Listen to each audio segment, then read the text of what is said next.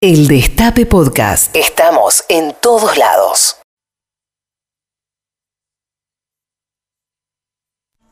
Hay distintas definiciones de lo que significa gobernar. Eh, hay quien ha dicho gobernar es gobernar para los pobres, Lula. O, o quien ha dicho gobernar es generar trabajo. Hasta Obama dijo eso, también lo había dicho Perón. ¿Qué es gobernar? Eh, si nos queremos poner más técnico, es, bueno, decidir cómo, cómo vamos a vivir en una comunidad y dentro de las normas de convivencia, cómo vamos a generar la riqueza y cómo la vamos a distribuir. Y en economía hay una cosa muy básica, una definición muy básica que es cómo distribuir los escasos recursos. Los recursos siempre son escasos y hay circunstancias en las que son muy escasos. Esta es una de esas, las que son muy escasos. Pero no son escasos de manera coyuntural, no es que tuvimos un mal mes, un mal año. Tenemos algunas de esas carencias que son más bien estructurales. Una de ellas es la de la deuda.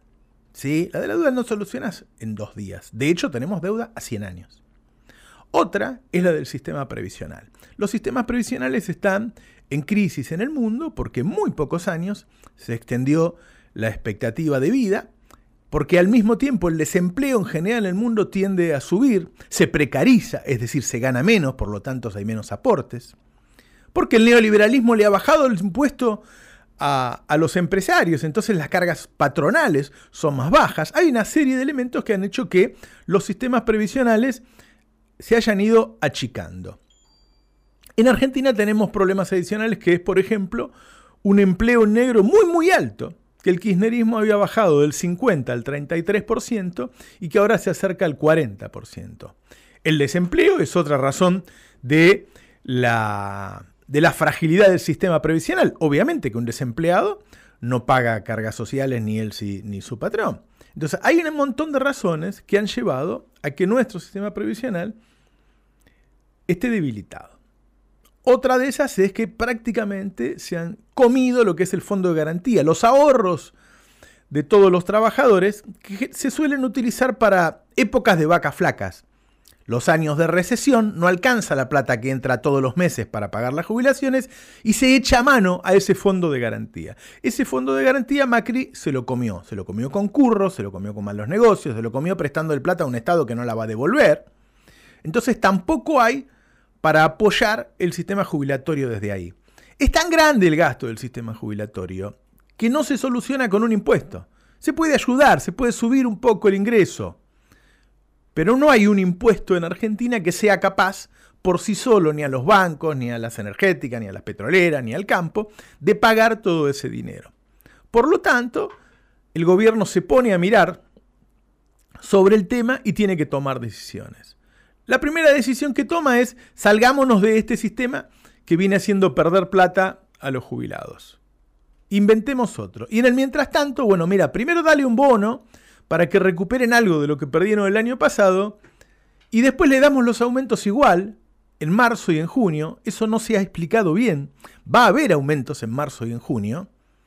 Pero ya a partir de ahí vamos a empezar a ver un cambio. ¿Por qué?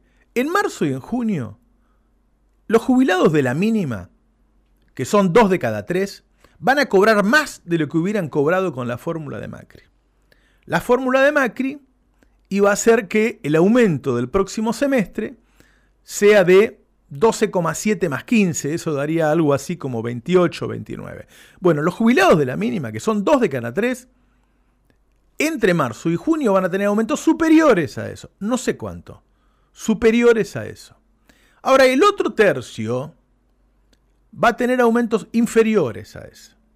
El otro tercio representa más de la mitad del gasto, ¿se entiende? Es una cuestión de distribución. Ese tercio que más gana, en realidad, le sale al ANSES la mitad del total de la plata. Eso que va a hacer achatar la pirámide, es decir, el que más gana se va a acercar al que menos gana. Eso está pasando en el mundo hace muchos años. La solución que fueron buscando los estados es, en muchos casos, que haya menos jubilados, como pasaba en Argentina, ¿te acordás? Que este, cada dos personas, una no tenía jubilación. hasta que llegó el kirchnerismo. Hoy el 99% tiene jubilación. Y lo otro que se hace es achatar la pirámide. Da toda la impresión de que vamos hacia eso. De que vamos a ir hacia un sistema que en principio, ¿por qué se suspende por seis meses? Para que en esos seis meses se equilibren un poco las cargas, porque después no podés poner una fórmula que discrimine entre uno y otro, sería ilegal. Pero con aumentos por decreto entre marzo y junio, vas a achatar un poquito la pirámide para que ese tercio que es el que se lleva la mitad del gasto, ya no represente tanto. Eh, ¿Tiene una base progresista la decisión? Sí. ¿Es polémica para algunos que ganan un poco más o para algunos que... Eh, yo recién contaba el caso de, mi padre, que ya hace mucho falleció y que era, este, laburaba por su cuenta y que por su cuenta decidió, cuando tenía 50 años, empezar a aportar 10 veces la mínima con lo cual, eh, se restringía un poco sus gastos en esa década pensando en, tener una buena vejez. Le, cayó el achatamiento y ganó la mínima los años que le quedaron de vida. Es decir, fue injusto el sistema con mi padre. ¿sí? Ahora, estos son eh, sistemas de solidaridad. Entonces, ¿Es polémico? Es polémico. ¿Entra dentro del esquema que votamos, que es decir, saquemos primero a los que están más abajo? Sí, entra. Sí, entra. La mayoría de los jubilados van a estar mejor que con la fórmula de Mauricio Macri.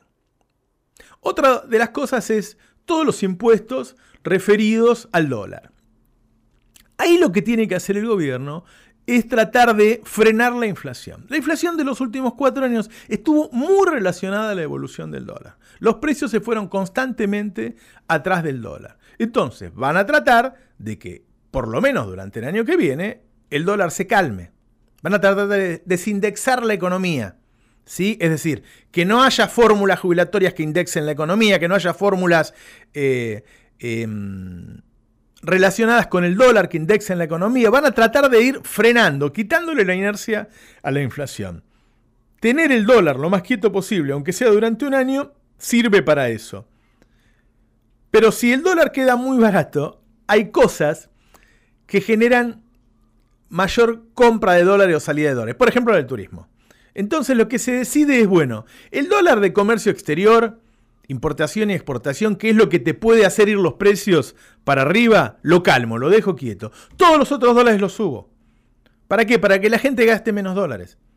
Para que gaste menos dólares en estas compras este, que te lo llevan a tu casa, que puede traer cosas de la China. Para que gaste menos dólares este, en la compra de ahorro, en viajes.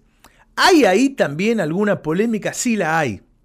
Me dicen que Alberto mismo dijo, yo sé que hay gente que vive eh, en, cerca de la frontera de otros países que suele ir de vacaciones a esos países y que le sale más barato que ir, por ejemplo, a la costa argentina. O gente de la clase media que suele ir a Brasil en momentos en que es más barato que la costa argentina. Es decir, las medidas, hay medidas que son progresistas y son progresistas. Nada, eh, puse el impuesto a la riqueza, listo, es progresista. ¿Sí? Con eso se distribuye. Y hay otras medidas que tienen un alto grado de progresismo, porque la mayoría de los que eh, viajan al exterior tienen una mejor posición que los que van a recibir ese impuesto, que son los jubilados mayormente, porque ese dinero se va a destinar en un 70% para los jubilados, pero no es 100% así. Pero no es 100% así. Es decir, a lo que quiero llegar es que el gobierno se encuentra con una carencia tan grande que no todas las decisiones son 100% progresistas. El tema de las retenciones. Eso no se dijo, nosotros lo publicamos ayer a la noche. No todas las retenciones van a ser iguales. Se va a negociar ahora con la oposición que este último 3% que se puso va a ser distinto. Va a haber algunos que no van a tener esa recesión. Es decir, eh, esa retención, perdón. Un tipo que tiene un campito de 50 o 100 hectáreas en Catamarca no la va a tener. Un tipo que tiene 1000 hectáreas en la Pampa Húmeda sí la va a tener.